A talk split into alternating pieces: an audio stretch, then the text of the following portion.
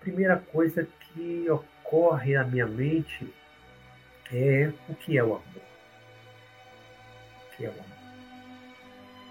Primeira pergunta que eu me faço, né? O que é o amor? A gente falou do poder do amor. O amor tem poder. O que é o amor? Tá? Depois ver se ele tem algum poder. Será que todo mundo entende o amor da mesma forma? Será que todo mundo considera o amor a mesma coisa? Será que todo mundo entende o amor igual? Será que todo mundo sente a mesma coisa e que chama da mesma palavra amor? Eu digo isso porque ao longo da minha vida eu tenho visto, percebido, no dia a dia, vivendo com as pessoas, e também cinema, novelas, letras de música, né? canções, aquelas baladas românticas, eu vejo muita coisa chamada da mesma palavra amor. Eu vejo no meio de nós, na sociedade humana, sentimentos muitas vezes diferentes, às vezes bastante diferentes, chamados de amor, da mesma forma. Eu vejo que as pessoas usam essa mesma palavra, amor, para sentimentos diferentes.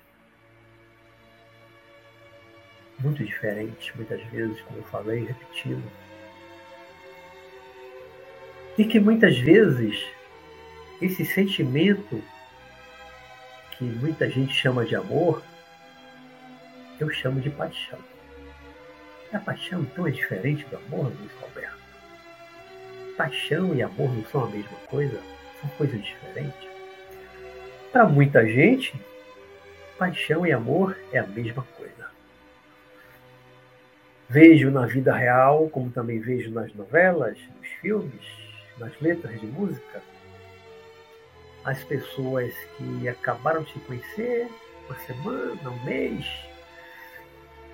estão numa empolgação inicial de uma relação, uma empolgação que muitas vezes está muito associada, atrelada à atração física, ao desejo carnal, ao tesão, como se chama. E as pessoas começam a se envolver e um mês depois já está dizendo eu te amo, ou um pouco mais, né? já, tá, já diz que ama. Às vezes, com poucas semanas, estou apaixonado por você. Antigamente, bem antigamente, na minha adolescência, tinha umas expressões é tipo: estou, estou os quatro pneus arriados por você, estou apaixonado, estou gamado. É mais para trás, hein? tantas expressões que, que já existiram no passado, décadas atrás, para dizer que está apaixonado, né? Estou arriado, os quatro pneus, estou gamado. Tá? E muitas vezes esses sentimentos que as pessoas chamam de amor, outros chamam de paixão, muitas vezes chamam de amor mesmo o sentimento, muitas vezes tem uma duração curta, uns meses, seis meses, que as pessoas ficam apaixonadas e acaba, simplesmente acaba. Por uma razão ou por outra, desentendimentos, as diferenças afloram com o tempo, com a convivência, os defeitos, as limitações, as coisas vão aparecendo, vão aflorando e as pessoas vão passando a conhecer melhor o outro, o encantamento veio enquanto você ainda não conhecia o outro direito. Você se encanta. Depois de um tempo você acha que está apaixonado, diz que está apaixonado, e às vezes está apaixonado mesmo, está apaixonado. Mas muitas vezes, seis meses, um ano depois, aquela paixão simplesmente acaba, desaparece. Tão rápido quanto chegou, aquele chamado amor à primeira vista, ou amor à primeira mordida. Né? E vem rápido, poucas semanas, a pessoa já se sente apaixonada, perdidamente apaixonada. Mas seis meses, um ano depois, aquela paixão ó, desapareceu, desapaixonou. E já começa a se encantar e se apaixonar por outro. E algumas vezes, aquilo que é uma paixão, e que alguns chamam de amor, a depender de como a relação terminou, de um grande desentendimento, com uma grande briga, muitas vezes esse sentimento, paixão, amor, para alguns, se transforma em ódio. Por isso é que algumas pessoas dizem que amor e ódio são faces da mesma moeda. Amor de um lado, ódio do outro. Isso para quem chama a paixão de amor. Eu, particularmente, no meu entendimento, na minha visão, na minha compreensão, de longas, longas datas mesmo, eu distingo, eu faço uma distinção entre amor e paixão. Para mim, não são a mesma coisa. Às vezes chego a pensar assim: ah, a paixão é um estágio para o amor, ou a paixão é um amor incipiente. A paixão é um, primeiro estágio do desenvolvimento do amor. Mas se considerarmos um amor já pronto, acabado, para mim não é a mesma coisa que paixão. Né? Mas vamos fazer uma viagem assim no mundo animal para chegar no humano rapidamente, para a gente ver um pouquinho de uma coisa que eu penso há muito tempo, assim de como surgiu o amor, como surge o amor, como nasce o amor dos seres vivos do nosso planeta Terra. Né? Por isso que no card eu pedi para quem faz os meus cards, a minha parceira, para colocar uma figura de uma tartaruga colocando ovos, uma gata com um gatinho filhote uma mãe com um bebê, seu filho, e Jesus pregado na cruz. Para eu falar sobre isso e falar de amor. A vida, quando começou na Terra. Desculpe, a garganta arranhando um pouquinho. A vida, quando começou na Terra, a gente pensar lá os, os seres unicelulares e tal, né? as primeiras bactérias, aqueles, aquela vida começando no, mar, nos oceanos, a gente não tem condições de dizer havia amor, havia sentimento nesses seres unicelulares, os primeiros pluricelulares e tal, os trilobitas, que parecia uma baratinha lá no mar, havia amor ali, a gente não, não tem como a gente mensurar e pensar nisso.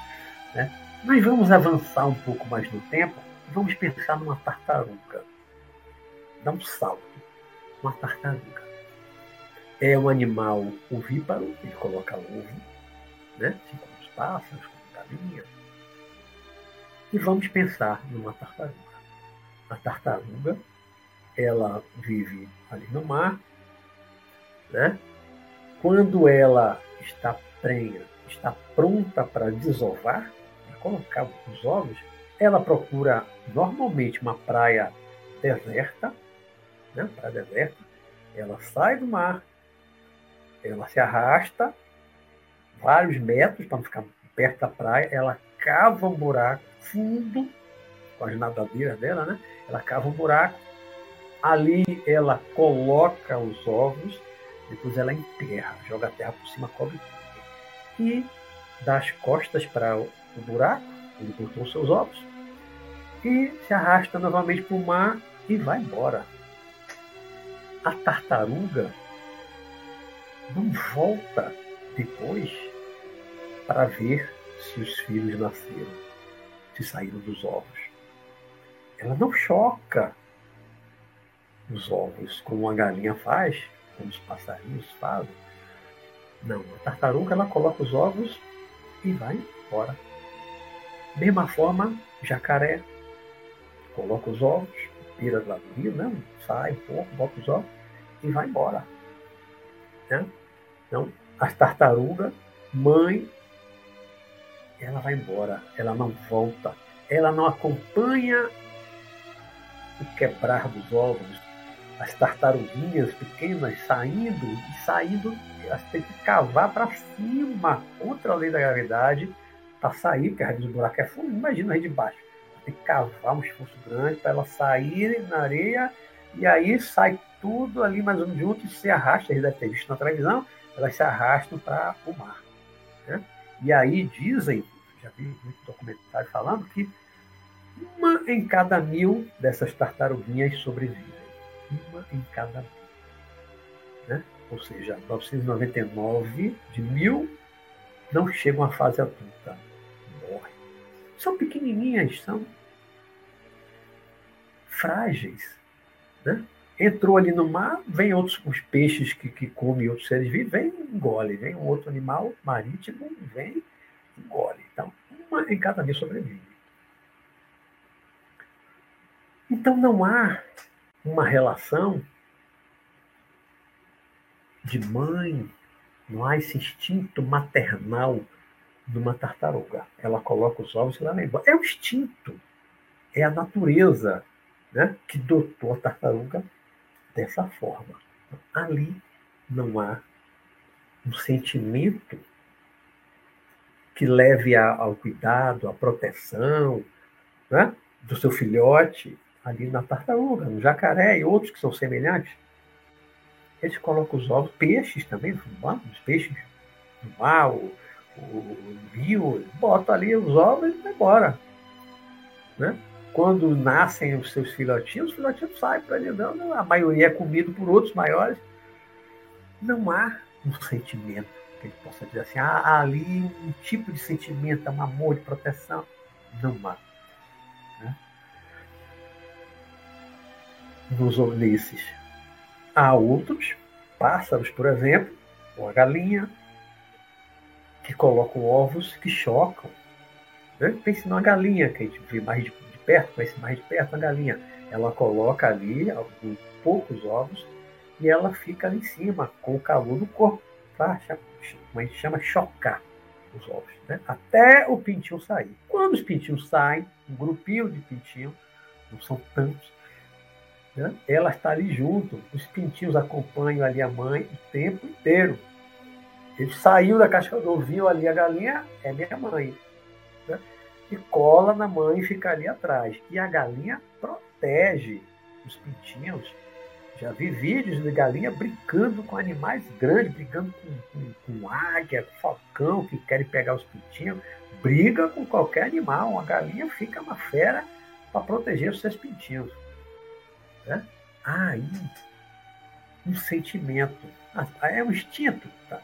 Tem uma parte que é instintiva, né? mas há um sentimento de cuidado, há um sentimento de carinho, de proteção. Né? Se a gente pensar no instinto como uma coisa fria, mecânica, a gente não vai conseguir captar a dimensão de um sentimento que está ali dentro do instinto. Né? Esse, como se diz, o instinto maternal. Há um sentimento ali. Agora, até onde vai esse sentimento?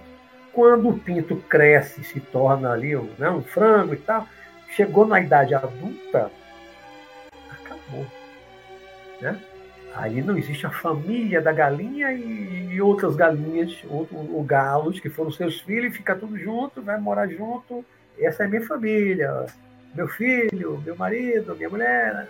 Não tem isso entre as galinhas.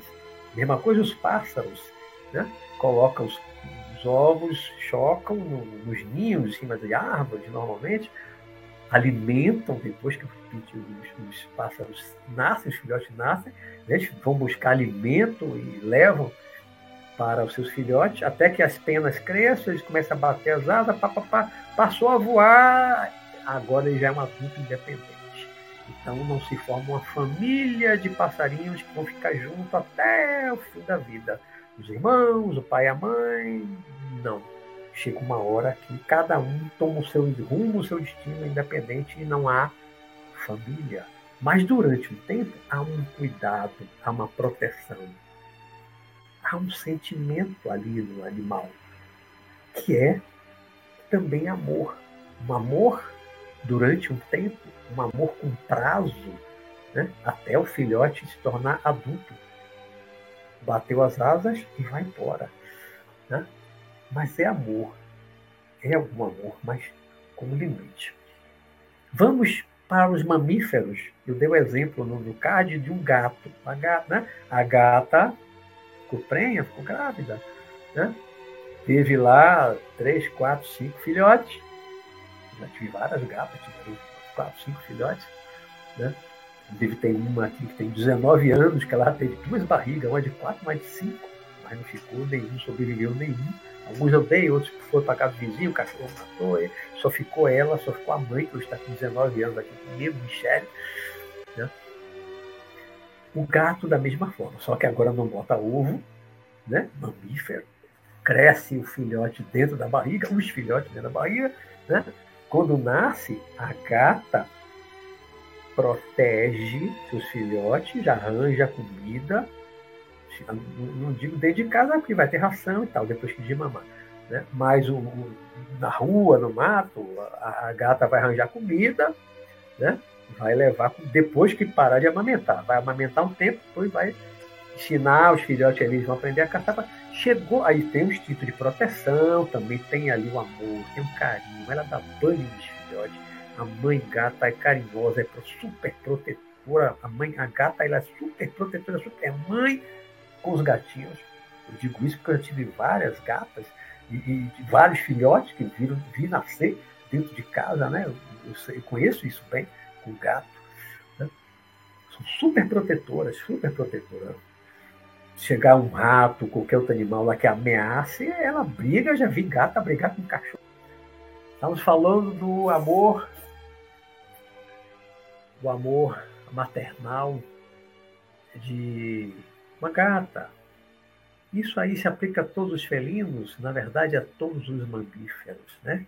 As fêmeas dos mamíferos, principalmente, porque nem todo mamífero é, forma uma família, tem um parceiro, é, o, o, macho fica junto o tempo todo, nem todos. Né? Mas vamos considerar os mamíferos que, que formam um casal, é, o que vive em bando, e as mães mamíferos, quando elas têm as suas crias, os seus filhotes, né? Deixa eu estar voltando aí. Quando as cria, as fêmeas mamíferas, eu dei o exemplo da gata, quando ela tem os seus filhotes, aí pode cachorro, leoa e tantos outros felinos e tantos outros mamíferos, as mães são super protetoras. Né?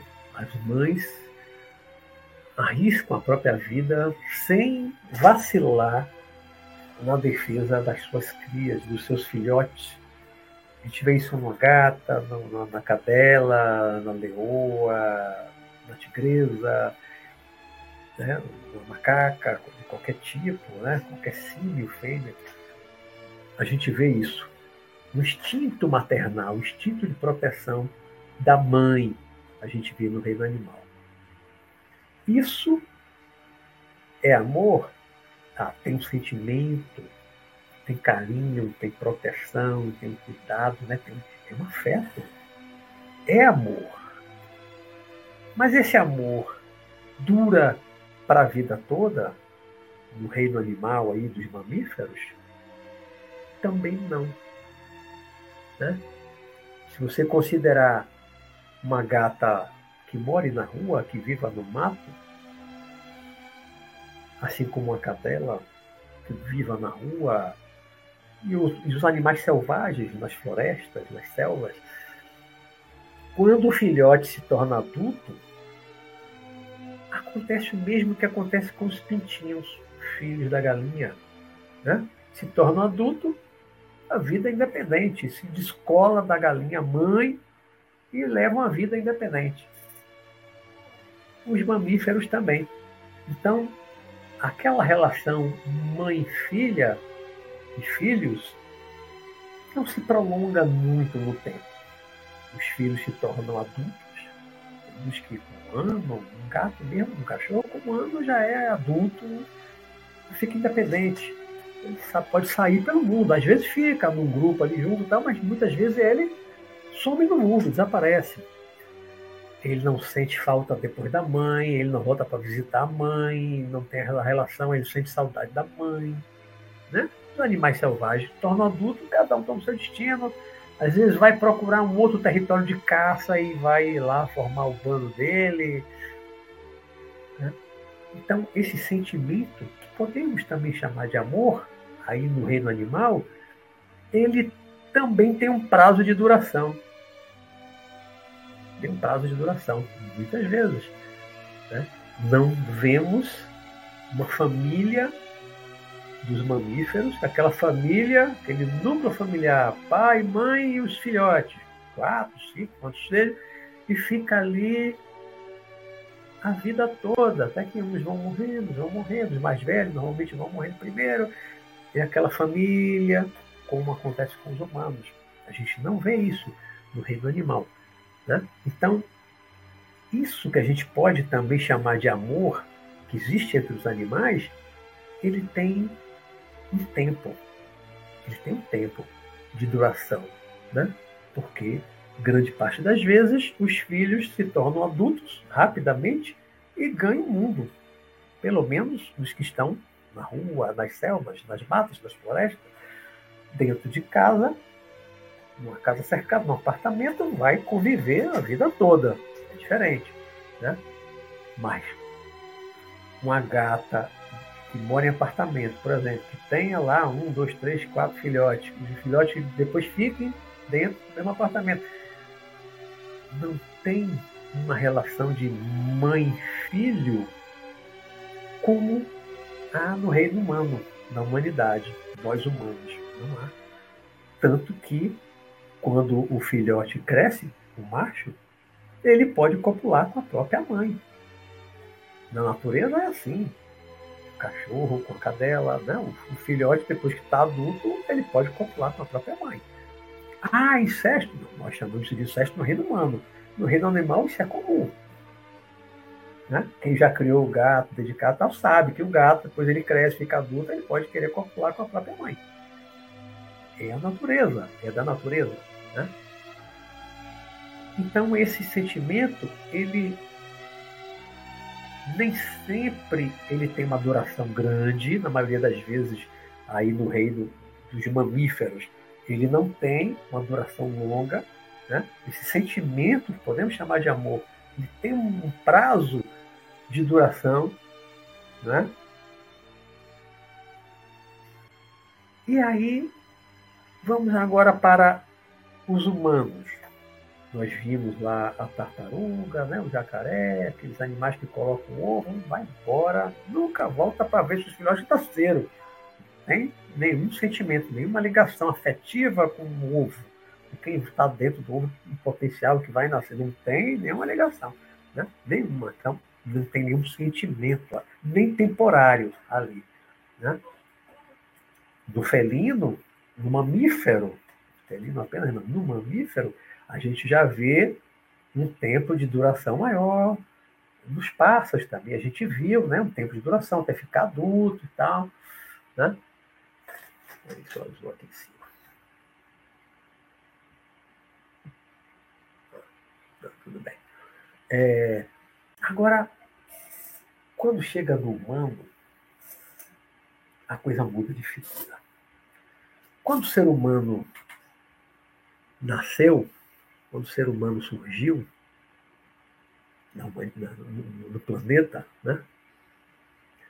advindo lá do, do símio, dos animais, né? nós, se acreditarmos na ciência, a gente sabe que tem a, tem a, a, teoria da evolução das espécies, que eu acompanho, que eu acredito, que a ciência, né? E tem os criacionistas, aqueles que acreditam naquilo que está na Bíblia, que Deus criou Adão, depois tirou da costela de Adão e fez Eva. Né? É a, a, o criacionismo. Né? Deus criou Adão e Eva e depois dali foi que surgiu o resto. Mas se acompanharmos a ciência na teoria da evolução das espécies, nós vemos que nós tivemos um, um, um parente, vamos chamar assim, né? Tivemos antepassados comuns dos símios com os símios. Geneticamente, nós somos muito próximos dos chimpanzés. 99,4,6% do DNA humano de chimpanzé é igual. É mais de 99%. A diferença é de não chega talvez a meio por cento de diferença, né? 0,5%, 0,4%, 0,6% de diferença do nosso DNA para um chimpanzé. Isso mostra a proximidade evolutiva entre nós humanos e os chimpanzés. Mas nós não nascemos, nós não descendemos diretamente do chimpanzé, do macaco. Chegou se falando já. Não. Mas nós tivemos um ancestral comum Lá atrás, milhões de anos atrás, tivemos um ancestral comum. Né? Um tronco foi dado no chimpanzé, nos gorilas, nos orangotangos, outras espécies mais, né? e uma deu no Homo sapiens. Homo sapiens sapiens, nós, humanos, homem moderno. Né? Nos destacamos do mundo animal, demos início à humanidade, como nós chamamos, né? Ficamos de pé, começamos a usar as mãos para fabricar instrumentos, armas e tantas outras coisas. E essa questão do sentimento, ela mudou. E mudou muito em relação aos nossos antepassados símios, em relação aos mamíferos, em relação aos ovíparos, nós já falamos antes, né? Mudou muito. Mudou muito. Com os humanos, a humanidade, surgiu uma coisa que não existia antes no planeta, chamada família. Né? Família. Um homem, uma mulher, formando uma família, digo lá no início, né? Hoje tem família de dois homens, duas mulheres que adotam criança e tal. Mas eu estou falando lá do início da humanidade. Era sempre um homem e uma mulher, até porque só fazia filho assim. Né? E formava uma família. Tinha filhos, né? os filhos cresciam, mas depois dos filhos se tornarem adultos, aí vou fazer um parênteses. Enquanto que no reino animal, um animal se torna adulto em curto espaço de tempo, por exemplo, a vaca tem lá um bezerro. O bezerro, mano, o bezerro já é adulto. Ele não mama mais, a teta da mãe, da vaca, né? ele já é um adulto independente. Qualquer mamífero, qualquer mamífero, média, vou botar uma média aí de um ano, ele já é, pode se virar sozinho. Né? Os humanos não. Apesar de nós sermos os seres mais evoluídos do planeta Terra, assim nos consideramos mais evoluídos, né? mais inteligentes, dominamos tudo, dominamos em parte a, a natureza, dominamos os animais, dominamos os vegetais, temos engenharia genética para modificar animal, modificar vegetal. Somos os mais inteligentes do planeta. Mas nós temos uma coisa interessante que pode parecer, a princípio, contraditório. Por que, que os outros são menos evoluídos, menos inteligentes do que nós? O filhote com humano já é independente. E tem animal que nasce, seja um cavalo, tá?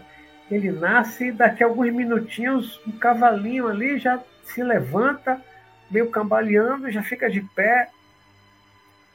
No dia seguinte ele já começa a dar uns passos, ele já está andando.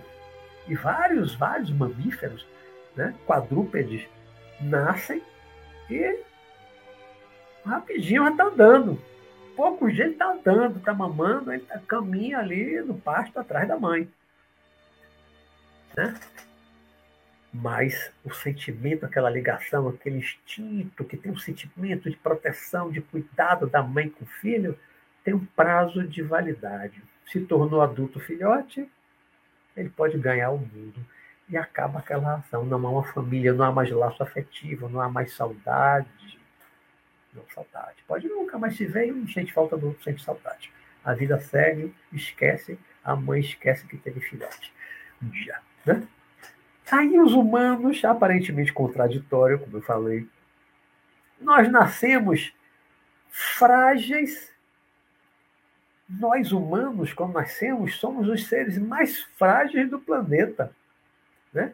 Pense no bebê recém-nascido, completamente dependente de outros, principalmente da mãe, né? Cabo leite, né? mamar, está no peito da mãe nós nascemos completamente dependentes. O bebê, ele não se levanta, ele não rasteja, ele não pode procurar comida e comer sozinho. Se largar um bebê sozinho no lugar, ele morre ali em poucos dias. Isso se não for devorado por algum bicho, algum animal, né? Vai morrer de sede, de fome, em poucos dias ele morre, porque ele não consegue se levantar, se rastejar para procurar comida e comer ele só pode beber leite. Então, nós somos os seres mais frágeis e mais dependentes. Né? Aí parece uma contradição, mas não somos mais evoluídos? Por que, que a gente não nasce também, já fica de pé, já anda, já procura o alimento? Né? Ou, ou um ano já está independente? Um ano, um menino é quase um bebê. Um menino de um ano não faz nada sozinho. Né? Um menino de um ano não se alimenta sozinho cuida de buscar o alimento dele, tá, para ele comer sozinho? Não, né? Não. Largar um menino sozinho na floresta de um ano, ele morre rapidinho. Totalmente dependente da mãe, dependente de um adulto. Né? Que não seja a mãe, a mãe de repente pode morrer, o animal, né? E o, o humano, não, não humano. Né? A mãe morrer, mas o pai cuida. O grupo cuida. Né? Mas precisa de adultos. Aí contradição, né? Somos os mais inteligentes e, ao mesmo tempo, os mais frágeis, os mais dependentes da mãe, para começo de conversa, do pai e dos adultos do grupo, da tribo. Né? E qual é a finalidade disso? Qual é a razão dessa fragilidade humana se comparado com o reino animal, com os mamíferos, que são mais próximos de nós, os mamíferos, e que o humano já está independente, ganha o mundo. Um passarinho com muito menos de um ano. Né? A tartaruga, ela saiu do ovo, ela já é independente, ela vai para água sozinha, ela se vira, come sozinha. O jacarezinho da mesma forma, os peixes da mesma forma. Mas nós não. Nós somos completamente dependentes da mãe e de outros animais. Completamente dependentes. Qual a razão disso? Qual a razão disso? Nós ficamos mais tempos, mais tempo ligados à nossa mãe, ao pai, né? que formam uma família. Se já tiver um outro irmão mais velho, ao irmão. Né? E esse tempo que se prolonga até que essa criança tenha condições de se virar sozinha,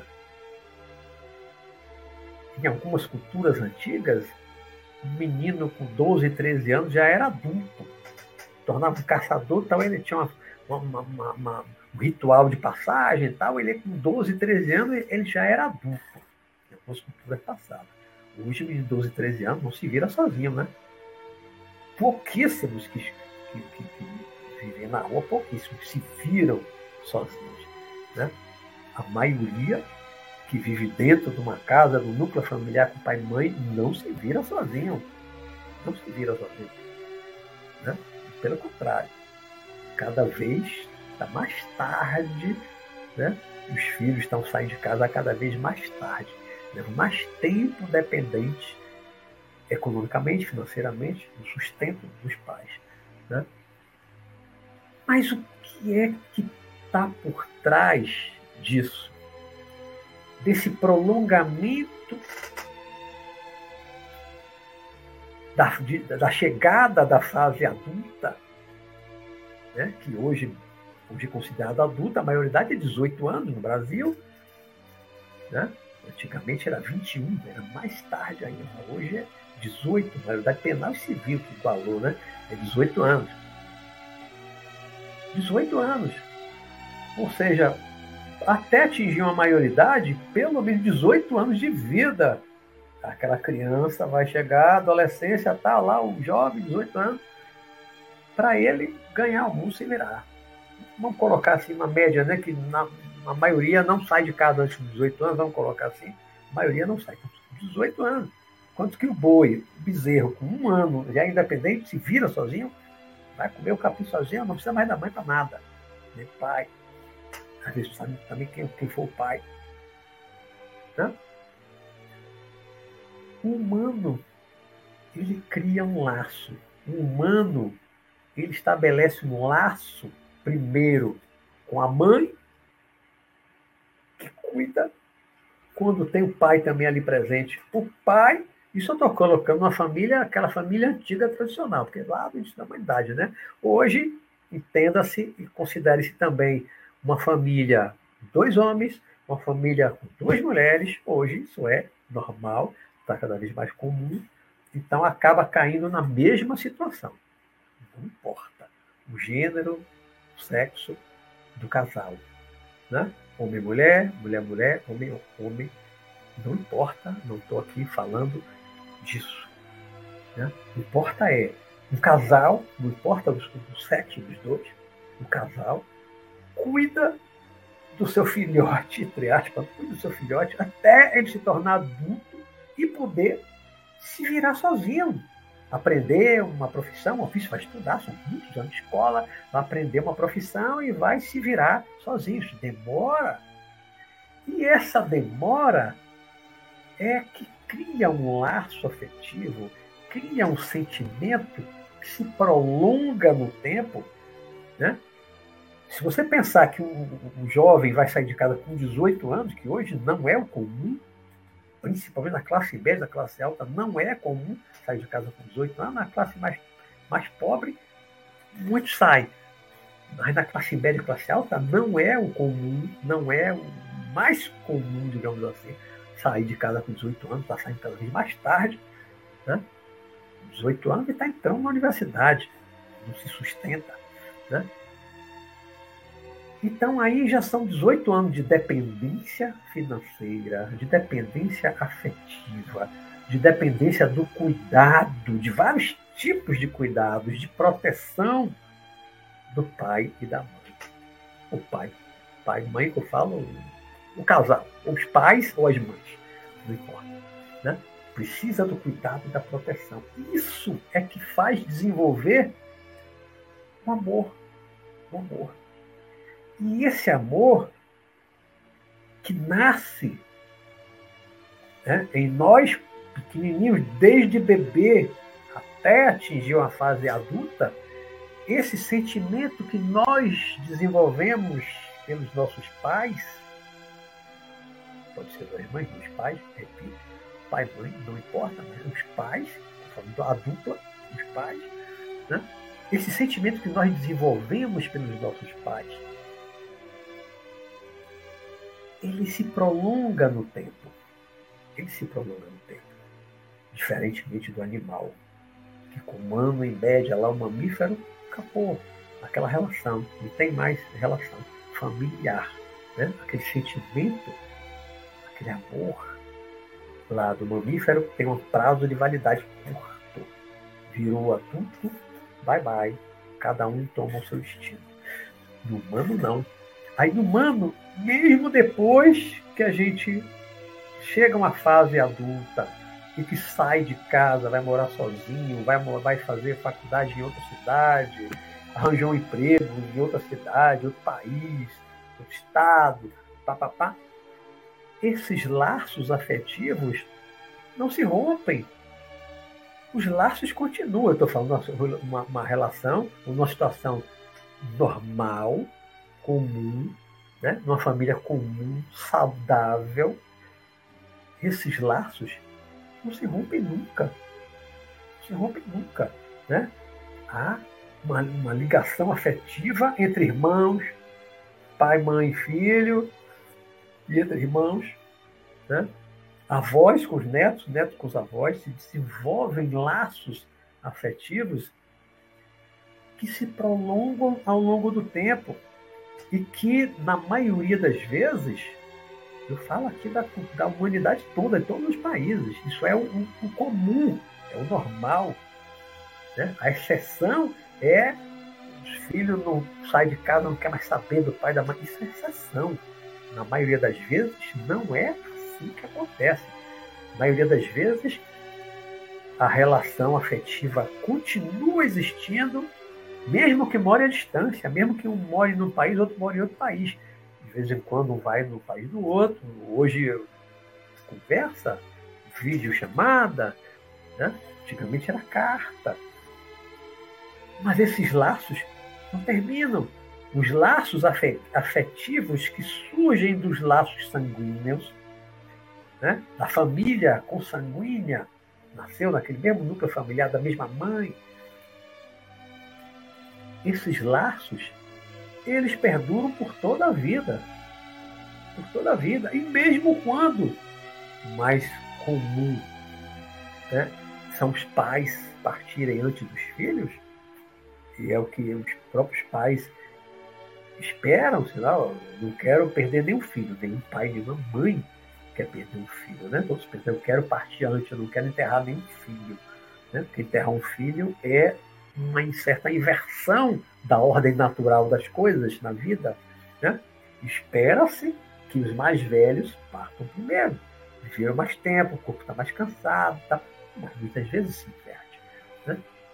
Mas, mesmo quando perdemos nossos entes queridos, pai, mãe, avô, avó, esses laços afetivos não terminam, não se interrompem, não cessam. Né?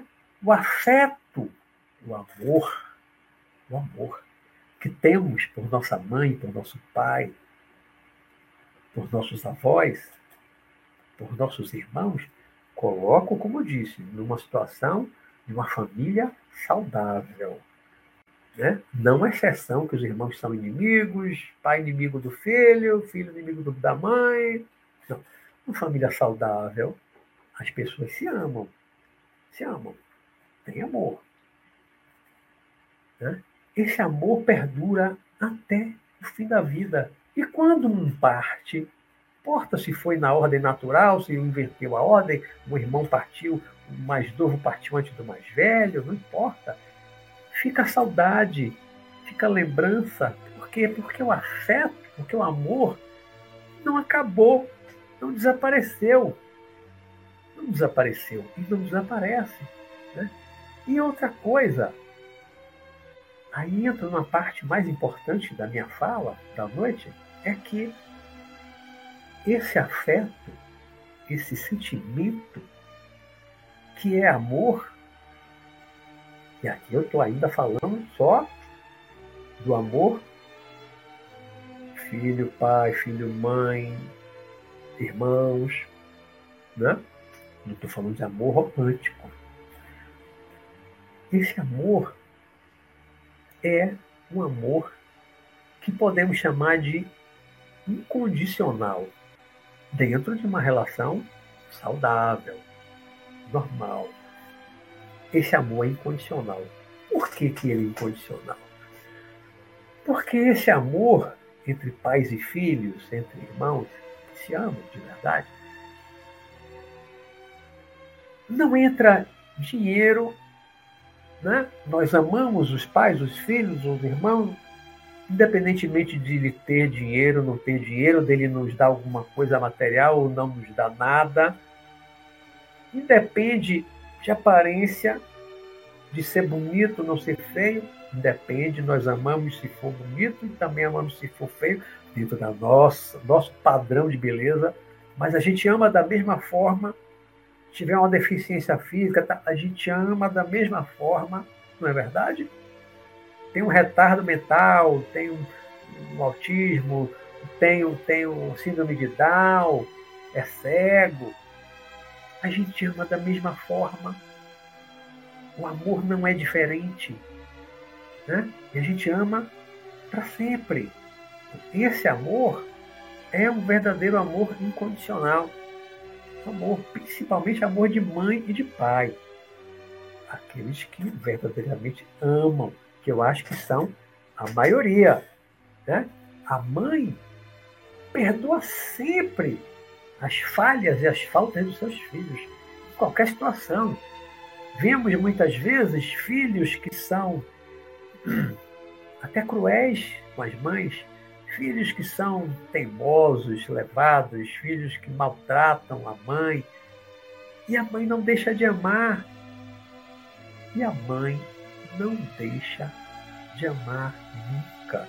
Eu já vi tantos filhos fazerem coisas terríveis, horríveis, filho viciado em droga, botar a mãe para fora de casa, tá? Eu já soube de coisas terríveis e as mães não deixam de amar nunca. Né? E a mãe pode chegar, como minha mãe está com 85 anos, eu disse que ia me assistir, talvez esteja aí assistindo, não sei se quando caiu ela não voltou, mas se estiver me assistindo, minha mãe tem 85 anos. Cada um de nós, quando fica doente, ela tem a mesma preocupação que tinha quando a gente era criança. Eu, com 63 anos, se eu adoecer, ela fica agoniada, fica desesperada, reza muito, né? porque não quer ver os filhos sofrerem, por mais velhos que estejam os filhos, mais velhos que sejam. Né? Ela vai envelhecendo, não deixa de amar nunca os seus filhos, que também vão envelhecendo. Né? Uma mãe, uma boa mãe, né? que eu acho que a maioria é, não deixa de amar o seu filho nunca. Mesmo que o filho a maltrate, que trate mal, que abandone, que vá embora, que não dê atenção, a mãe sofre com isso, sofre muitas vezes abandono, né? às vezes a idosa, o pai idoso também, né? às vezes abandonado por um filho. Tá? Os pais sofrem com isso, mas não deixam de amar não deixo nunca de desejar o bem e o melhor para os seus filhos. Isso é amor. Isso é amor incondicional. Isso é amor incondicional. Né?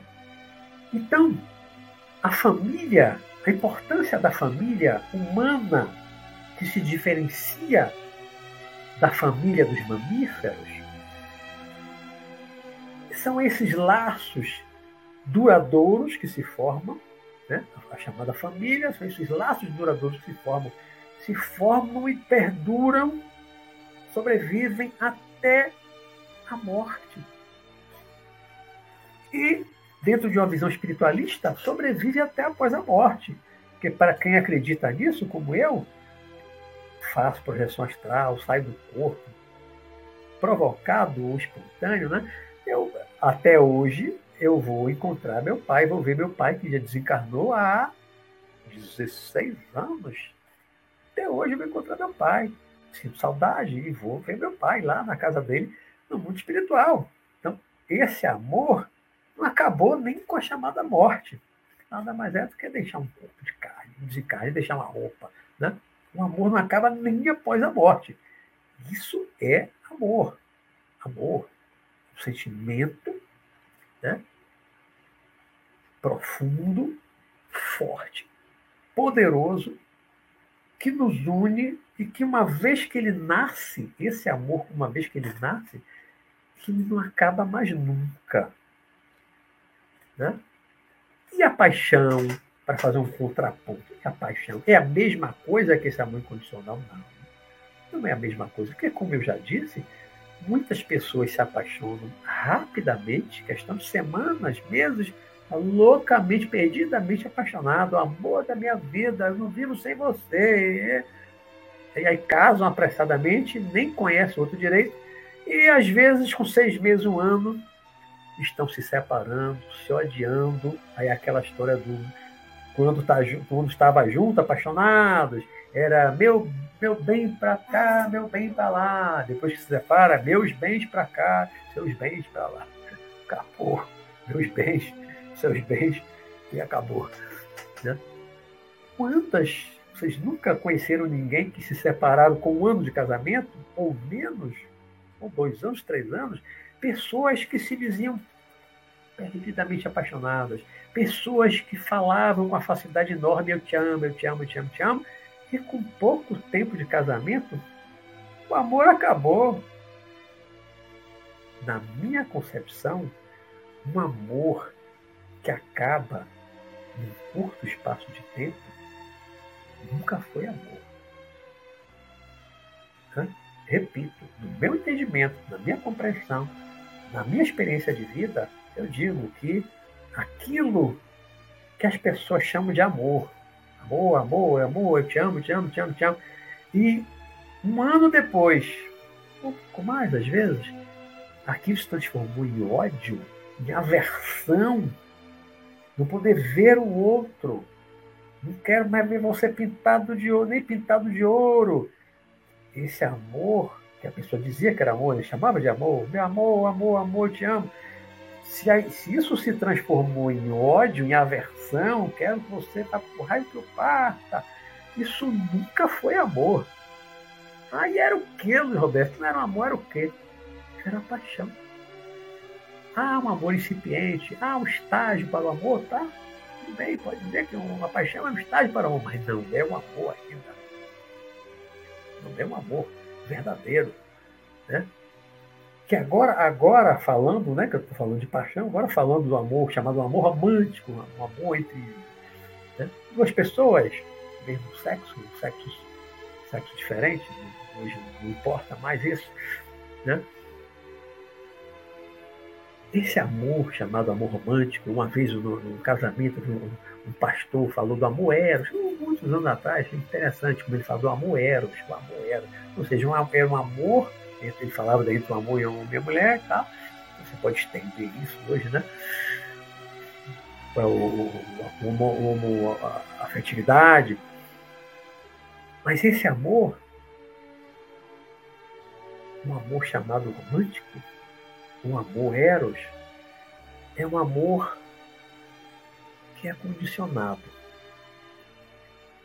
Esse amor, muitas vezes, ele se transforma com o tempo num amor mesmo, num amor mais profundo e incondicionado. Né? Mas nem sempre. Muitas vezes, esse amor começa com uma empolgação, com uma atração física, com desejo, com tesão, vira uma paixão, e depois eu te amo. Muitas vezes esse sentimento é apenas uma paixão que envolve atração física, que tem a ver com a beleza do outro, lhe atrai, né? A beleza lhe atrai, lhe desperta a libido, desejo, tesão, e você fica encantado, e aí você está apaixonado, aí você gosta do tom de voz, de, do andar, da roupa, do traje, de, de, de falar, papapá, do sorriso, aí você fica encantado, fica inebriado, fica apaixonado, casa, vive junto, Mas muitas vezes, com a convivência, um ano, dois de convivência, às vezes um pouco mais, essa paixão vai diminuindo, vai diminuindo, diminuindo. Por quê? Porque as diferenças vão aflorando. Os atritos vão surgindo por causa das diferenças de cada um. Cada um tem uma história de vida diferente. Cada um tem os seus pensamentos, seus projetos de vida, às vezes diferentes. E muitas vezes nem tudo se casa. Muitas vezes, mas, ah, eu vou me casar, eu me caso. Você se casou, tá? Mas não houve um verdadeiro casamento de alma. Porque um verdadeiro casamento de alma, de espírito, é um casamento em que há muitas coisas em comum, há muitas afinidades, há muita compreensão, há muita aceitação do outro como o outro é. Não há o desejo de querer mudar o outro para que o outro seja aquilo que eu quero que ele seja. Há mais tolerância, tolerar os defeitos dele, os vícios dele, o jeito dele ser que é diferente do meu. Tolerar, aceitar. Aceitar é mais do que tolerar. Tolerar parece uma coisa meio forçada, né? Eu vou tolerar.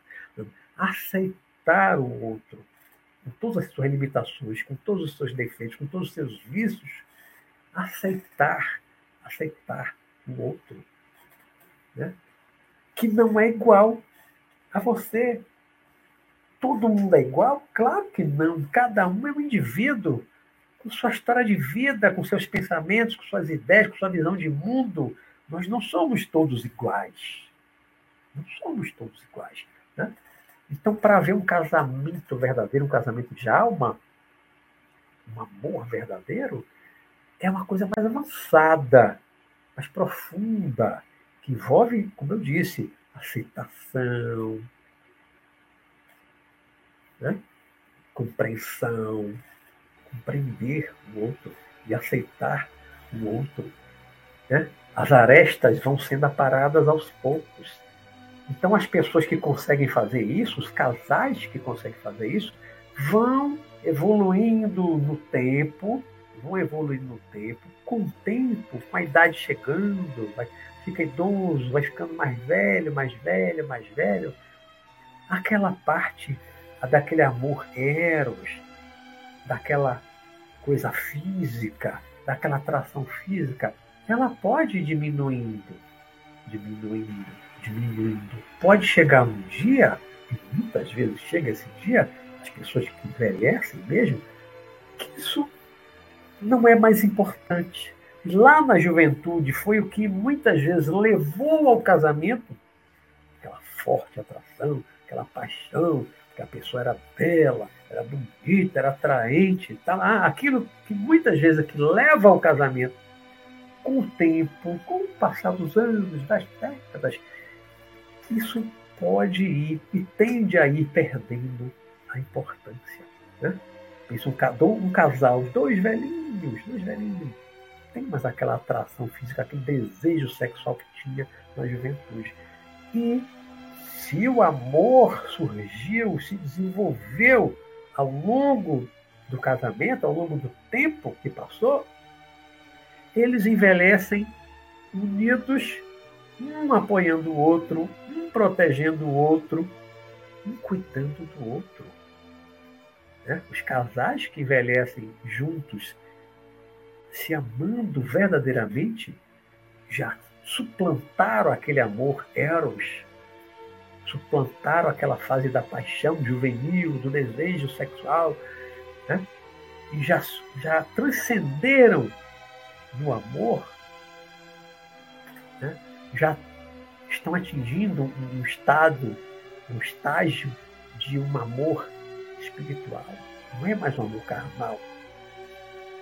Pense em duas pessoas que chegaram os dois lá aos 90, 95 anos, beirando os 100 anos.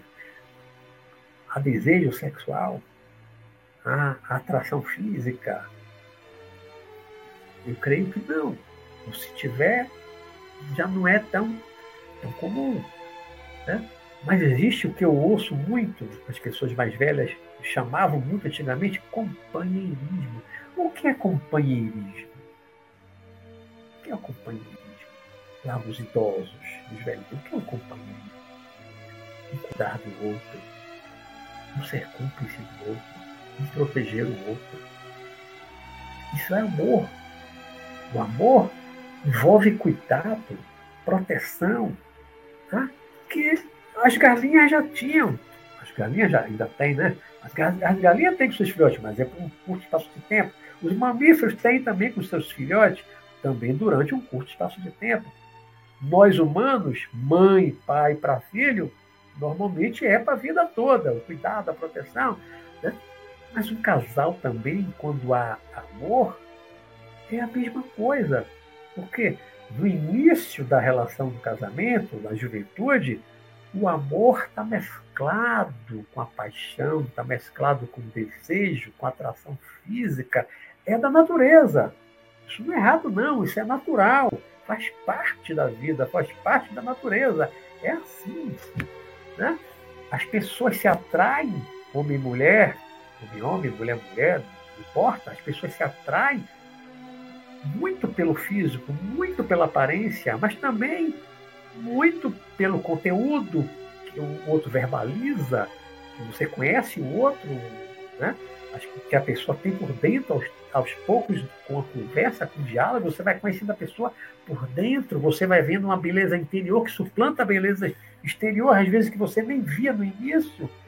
E você começa a ver uma beleza interior, e essa beleza interior da pessoa, para você se extravasa, e você começa a achar a pessoa bela também por fora, porque você enxergou a beleza interior da pessoa. Né? Então, no início das relações, das relações assim conjugais, né? relações amorosas, isso é importante. Isso é importante. Mas com o passar do tempo, porque falaram de décadas, vai ficando os dois idosos. Tá? Né? Essa parte física vai perdendo a força, vai perdendo a importância. Né? E o que fica? O amor, o amor mais puro, o amor espiritual, o amor transcendental, o amor incondicional. Esse é que sobrevive após a morte, eles ainda vão querer se encontrar, os dois vão querer ainda se ver e ainda vão querer ficar juntos após a morte. Né? O casamento na terra, quem casa na, na, na igreja católica, principalmente, né? o padre diz é, até que a morte, declara o marido e mulher até que a morte os separe. Ou seja, pelo casamento terreno, desse estilo de solenidade, né? o casamento só vai até a morte. Morreu, cada um para seu lado, acabou. Né? Mas quando o amor é espiritual, quando o amor transcende a forma, o desejo carnal, quando esse amor mais puro, mais profundo, mais espiritual, ele se desenvolve, ele surge nas pessoas, nunca mais desaparece. O amor não morre nunca, mas nunca.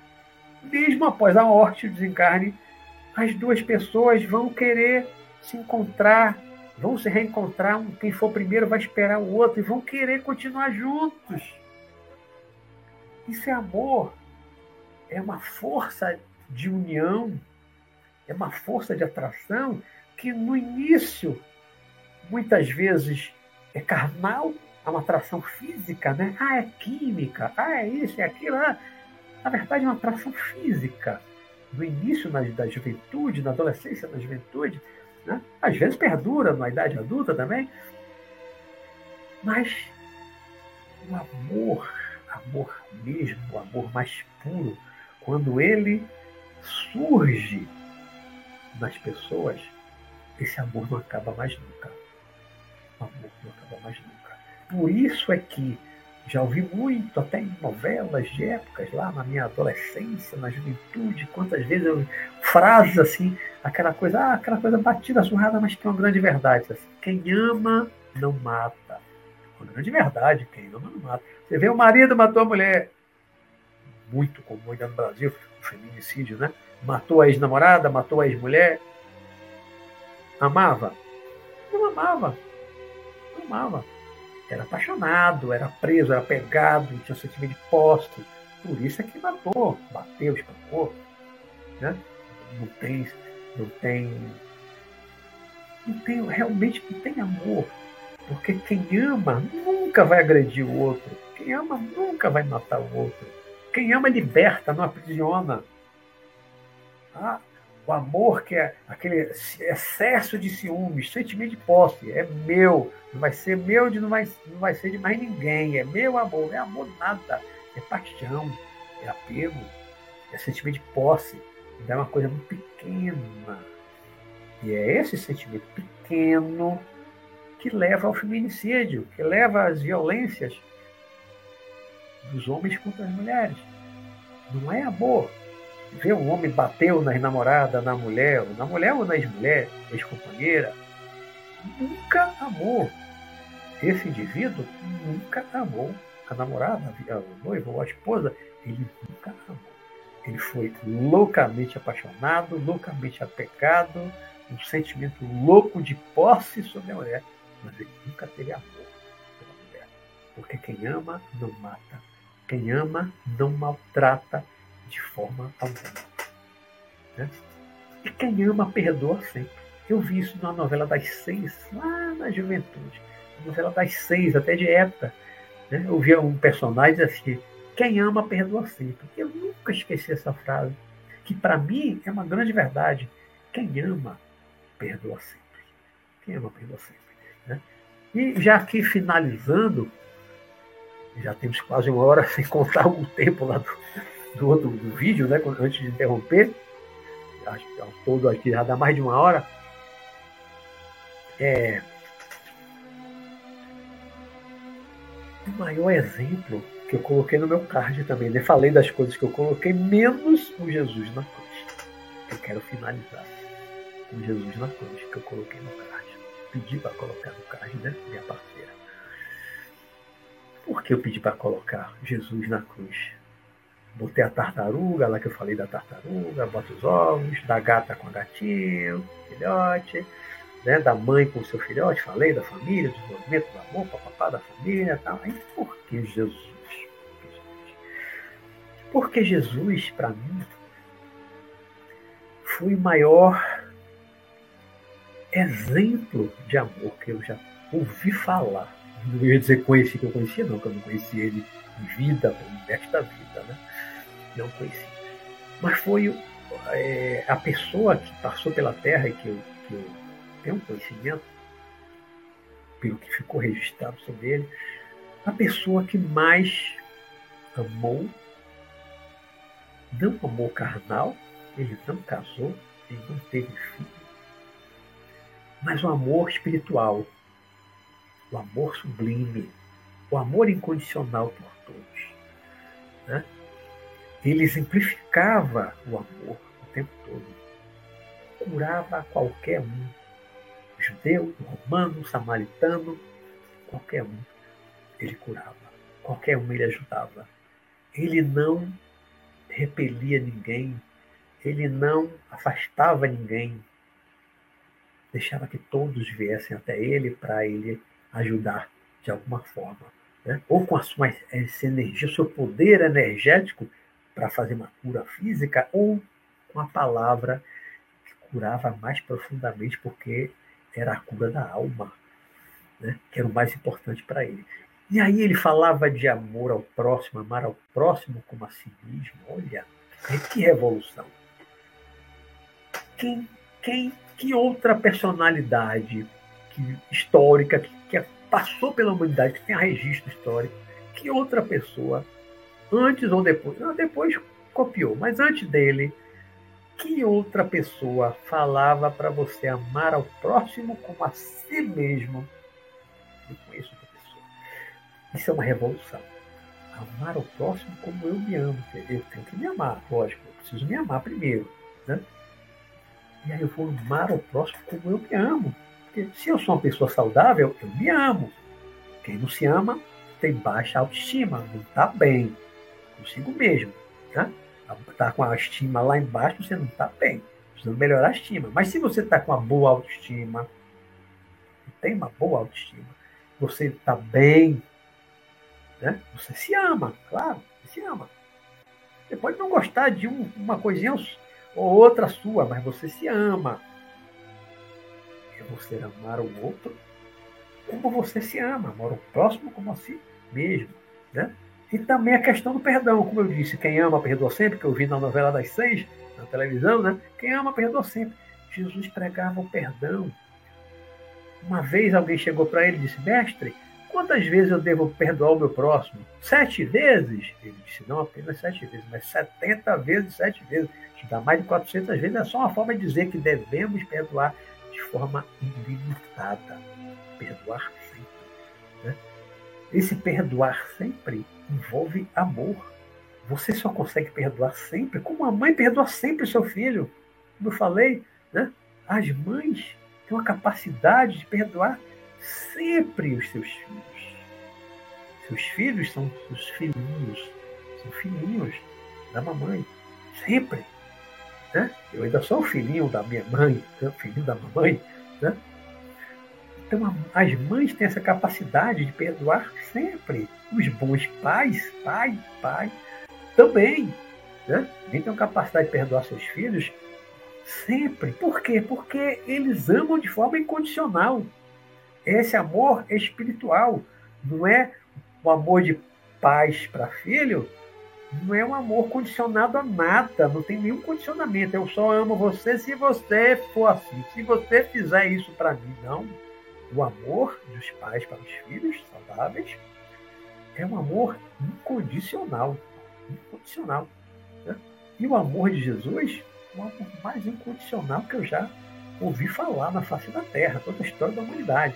O amor mais incondicional que ele pregava o perdão, a reconciliação, reconciliar sempre, reconciliar é muito mais importante do que fazer oferenda no templo. Vai primeiro reconcilia com teu irmão, papapá, enquanto está lado a lado com ele. Né?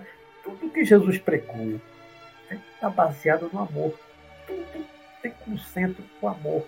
Vai levar você a se reconciliar com o seu próximo, vai levar você a perdoar o seu próximo. Né? Tudo está fundado no amor.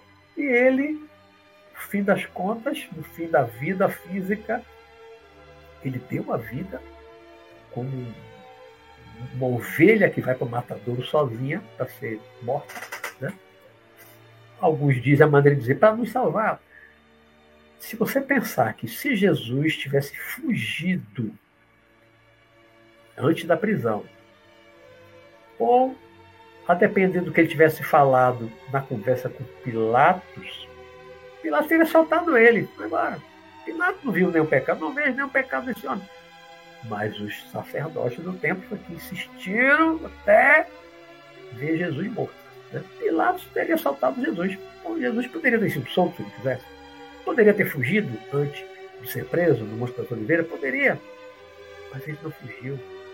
Ele sabia que ele tinha que passar por aquilo e ele fez tudo isso por amor à humanidade, por amor às pessoas. Se ele tivesse fugido, hoje não existiria cristianismo, não existiria a figura de Jesus, ninguém teria amor por Jesus e essa ideia de amar ao próximo, de perdoar, de reconciliar, não teria o que é hoje não teria a força que tem hoje sem a figura do Cristo, de Jesus. Então, o fato dele ter doado a própria vida, se deixado prender e matar, né? e depois, com o tempo, ficou a, a, a coisa da cruz, a lembrança da cruz e da paixão de Cristo, isso até hoje produz um efeito enorme nessa ideia do amor ao próximo, do perdoar o próximo sempre, da reconciliação.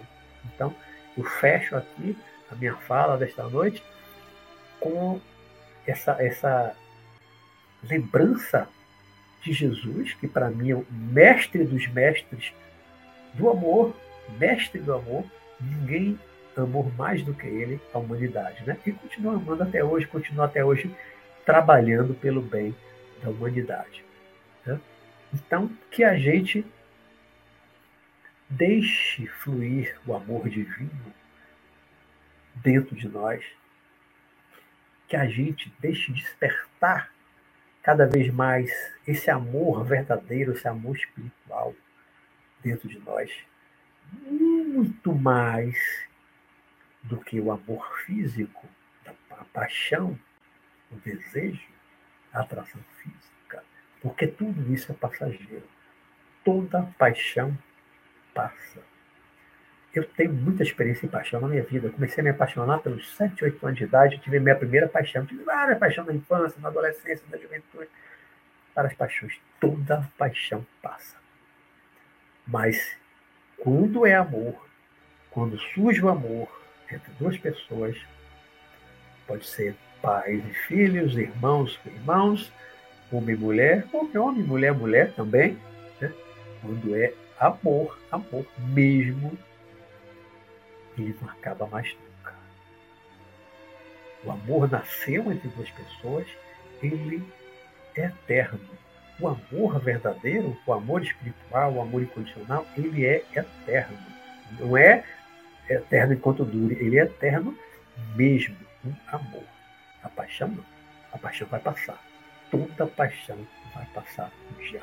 Toda paixão passa. Tive muitas paixões na minha vida, paixão, todas passaram. Né? Mas as pessoas que eu amo, eu vou amar para sempre. Nunca vou deixar de amar. Tá bom? Vou olhar aqui, ó, falei aqui uma hora e um minuto agora, já no segundo vídeo, né? O outro acho que tinha uns 26. Vamos aqui, vamos ver. Olha aqui. Tem alguma pergunta, comentário? Espero que todos tenham voltado, conseguido ver o, novo vídeo, né? Quem chegou depois atrasado, boa noite a todos, com Marta Delgado, que eu não vi lá no, no, primeiro vídeo, eu não cheguei a ver, antes de cair, né? Porque eh, na hora que eu, até onde eu dei o boa noite eu não vi. Pode ter chegado depois do meu boa noite. Então, boa noite a todos que chegaram após, os que já entraram no segundo vídeo. Quem chegou já no segundo, depois assista o primeiro, depois eu vou pedir para o meu parceiro Alexei Bueno colar, de colar os dois vídeos para ficar um só. Né? Mas antes, que, antes dele fazer isso, tem lá o primeiro, né? Eu vou botar um e dois para diferenciar. O outro deve ter uns 20 e poucos, não chegou a 30 minutos. Esse vai ter mais de uma hora. Então, quem não assistiu primeiro, assista o início, para pegar o fio da merda lá do início, quando eu comecei a falar. Tá bom?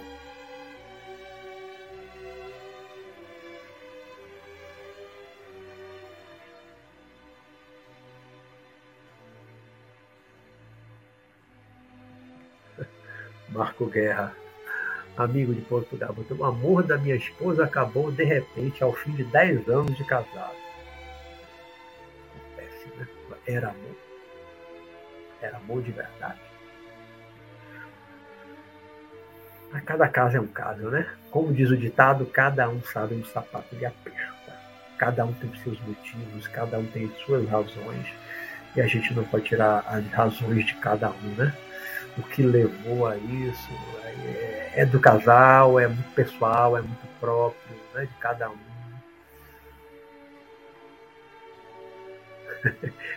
Por isso é que eu falo que só houve uma mulher que me amou na minha vida, que foi a minha mãe. a nossa mãe, né?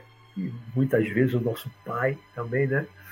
Pelo menos os meus, meus meu pai também, minha mãe. Amor incondicional, né? Amor incondicional. As pessoas que realmente que mais nos amam, né? Nos amam desde o nosso nascimento até a partida deles ou da nossa. Né? Tem um amor assim, a vida toda, que não acaba nunca. Então, pode dizer que quem mais nos ama na vida é nossa mãe, nosso pai.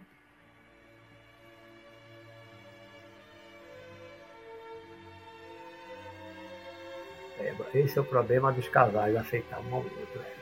Não é fácil, não. É, é, isso é uma construção e é uma evolução nossa, né? Aceitar, aceitação do outro, aceitar o outro como o outro é, não querer mudar o outro, porque ninguém muda ninguém. A gente só muda porque quer mudar. Eu não posso mudar ninguém, ninguém pode me mudar.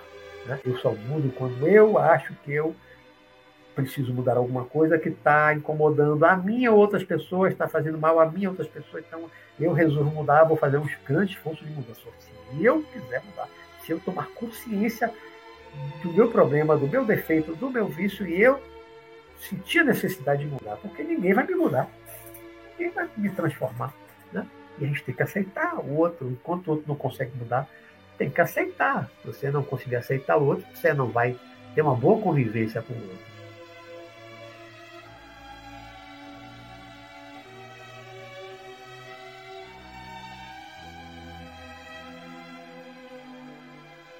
vale a pena.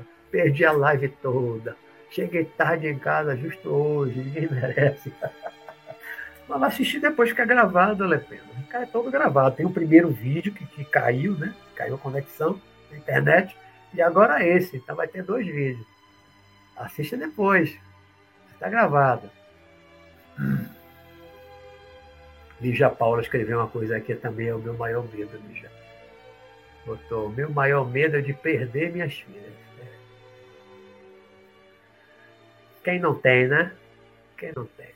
Perder seus filhos. Quem é que não tem esse medo?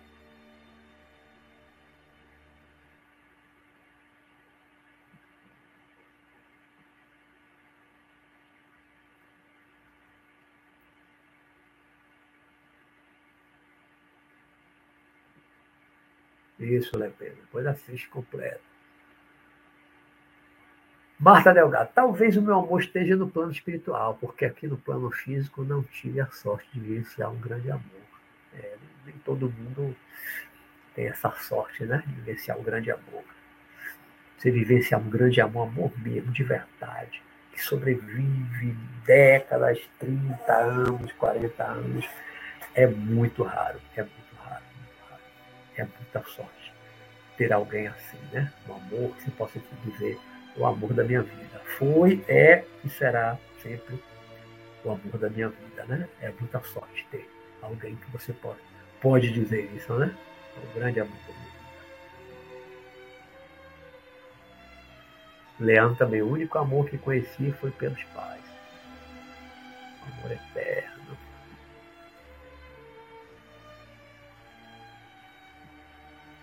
Le Pena dando dica de um filme sobre o significado do amor. As Leis da Eternidade.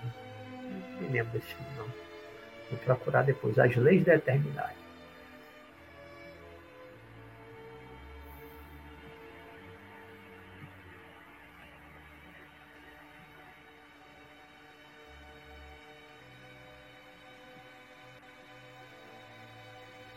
Tem as leis do sol, depois as leis da eternidade. Lembro ter visto, não. Conta a história do Buda. Ah, nas leis do sol conta a história do Buda. Dos várias vidas que encarnaram na Terra. Eu não conheço, não. Amor sem apego. É, o apego. O apego já é mais relacionado com a paixão. Às vezes com o sentimento de posse é, mas mesmo as mães também têm apego aos filhos, né? Os pais também têm apego, né? Eu tenho apego aos meus filhos. mas nós ainda não temos um amor tão, tão profundo, né? Aquele amor espiritual. Eu estava lembrando de tarde uma passagem dos evangelhos que Jesus estava numa casa falando para as pessoas, de repente alguém chega para ele e diz: Mestre, sua mãe e seus irmãos estão aí vieram lhe procurar, vieram lhe buscar. Aí Jesus aproveitou para dar uma lição para as pessoas para quem ele estava falando. Ele disse assim: Quem são as minha, a minha mãe e os meus irmãos? Ele perguntou? Quem são a minha mãe e meus irmãos? E aí ele mesmo respondeu: São aqueles que fazem a vontade do meu Pai que está nos céus. Deus, né? Todos aqueles que fazem a vontade de Deus eram os irmãos dele, são meus irmãos. Né? Transcendeu aquela ideia de mãe e de irmão. Não é de merecendo a mãe, dito mesmo, né? A mãe acompanhou ele até, até a morte, até o pé da cruz, né? A mãe acompanhou ele. Super mãe, né? Não largou o filho, tiver cuidado do filhinho, lá com mais de 30 anos.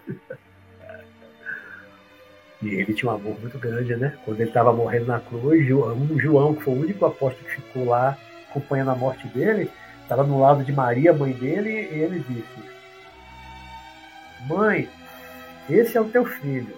E aí apontou para João, filho, apontou não, que ele estava pregado, né? Mas, filho, essa é a tua mãe. Significa o quê? Que ele disse que a partir dali, ele disse para os dois, a partir de ali, agora, Maria, mãe de João, ele estava perdendo ele Jesus. Agora, agora, mãe, você agora vai ser mãe de João, que era o mais novo dos apóstolos. E disse para João, João, que eu acho que não tinha mãe, João, agora ela é a tua mãe. E Maria foi viver com João, né? E viveu com João até morrer, pelo que, até onde eu sei, morou com João até a morte, né? Ou seja, passou a tomar conta de João e João tomar conta dela, né? Porque ela perdeu o filho, que era Jesus. E eu acho que João também não devia ter mãe, né? E os dois passaram a cuidar um do outro. O amor de pai e mãe são os maiores, né, Lepena? Mas não chegamos bem perto do nível do amor que era praticado na França. Aí eu não sei o que é França. Jesus cumpriu sua missão na terra. Aí muito bem, né, Marta?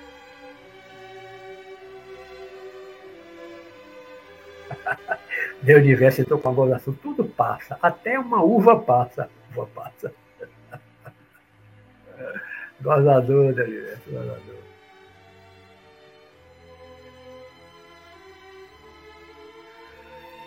Obrigado, jornalista e escritora Cláudia Goens. Sempre bom ver você. Obrigado, obrigado. Minha irmã Ana botou ótima reflexão sobre o amor. Legal, minha irmã. Super mãe, super mãe, agora super avó. né, Ana? Super avó, super mãe, super avó.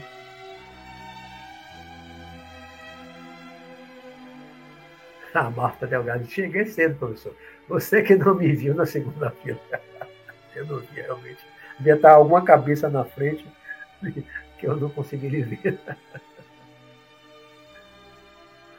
Marco Guerra, minha primeira paixão foi também com oito anos. Me apaixonei por uma vizinha mais velha. É, a minha primeira paixão foi por aí também, viu? Com oito anos, sete, oito anos. Chamava Ana Beatriz, não lembro, menina moreninha, de franjinha. Era minha colega de escola, né? Mas aquele amor platônico. Eu era tímido na infância toda, muito tímido, na adolescência tímido muito tímido. Só fui namorar com 19 anos, era muito tímido. Mas tive um cara de paixão na infância. Marco Guerra botou uma pergunta. É a primeira vez que alguém bota aí hoje aí. Pergunta. Até agora só os comentários. Né? Pergunta. Luiz, falando no tema que o senhor está a falar agora, existe mesmo nas nossas programações reencarnatórias alguém predestinado a casar e fazer uma vida junto no plano terrestre? E olha, até onde eu sei, Marcos, de leituras, de conversas com, com espíritos também, mais de 40 anos de experiência com isso, muitas vezes sim. Muitas vezes vem predestinado a uma coisa combinada no mundo espiritual entre você e outra pessoa que vão se encontrar e tal. Mas isso nem sempre funciona. Muitas vezes você programa com outra pessoa vir junto e tal, mas de repente, quando se encontra aqui, esquecimento do passado, tem interesses diferentes, às vezes não dá certo e não casam.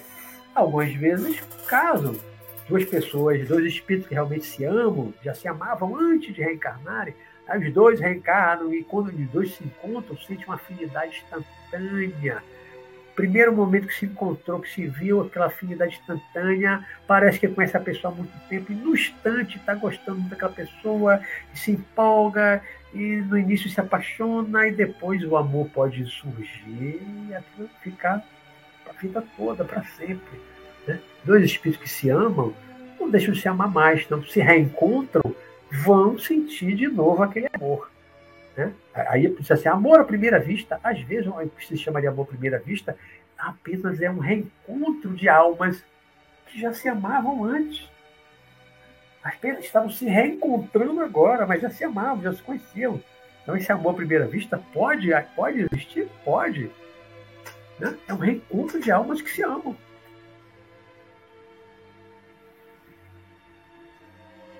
Do universo, temos que ter cuidado para não confundir amor com ter relações íntimas. Às vezes a carência nos pega. Né?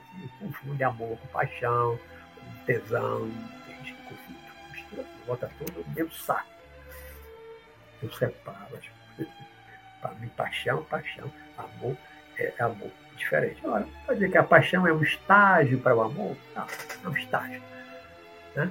como estudante universitário que vai estagiar, mas ele está formado? Não, ele já é empregado da empresa, já tem um conhecimento maior? Ah, não, ele está só um estagiário. Né? Então, uma, uma paixão é um estágio para o amor.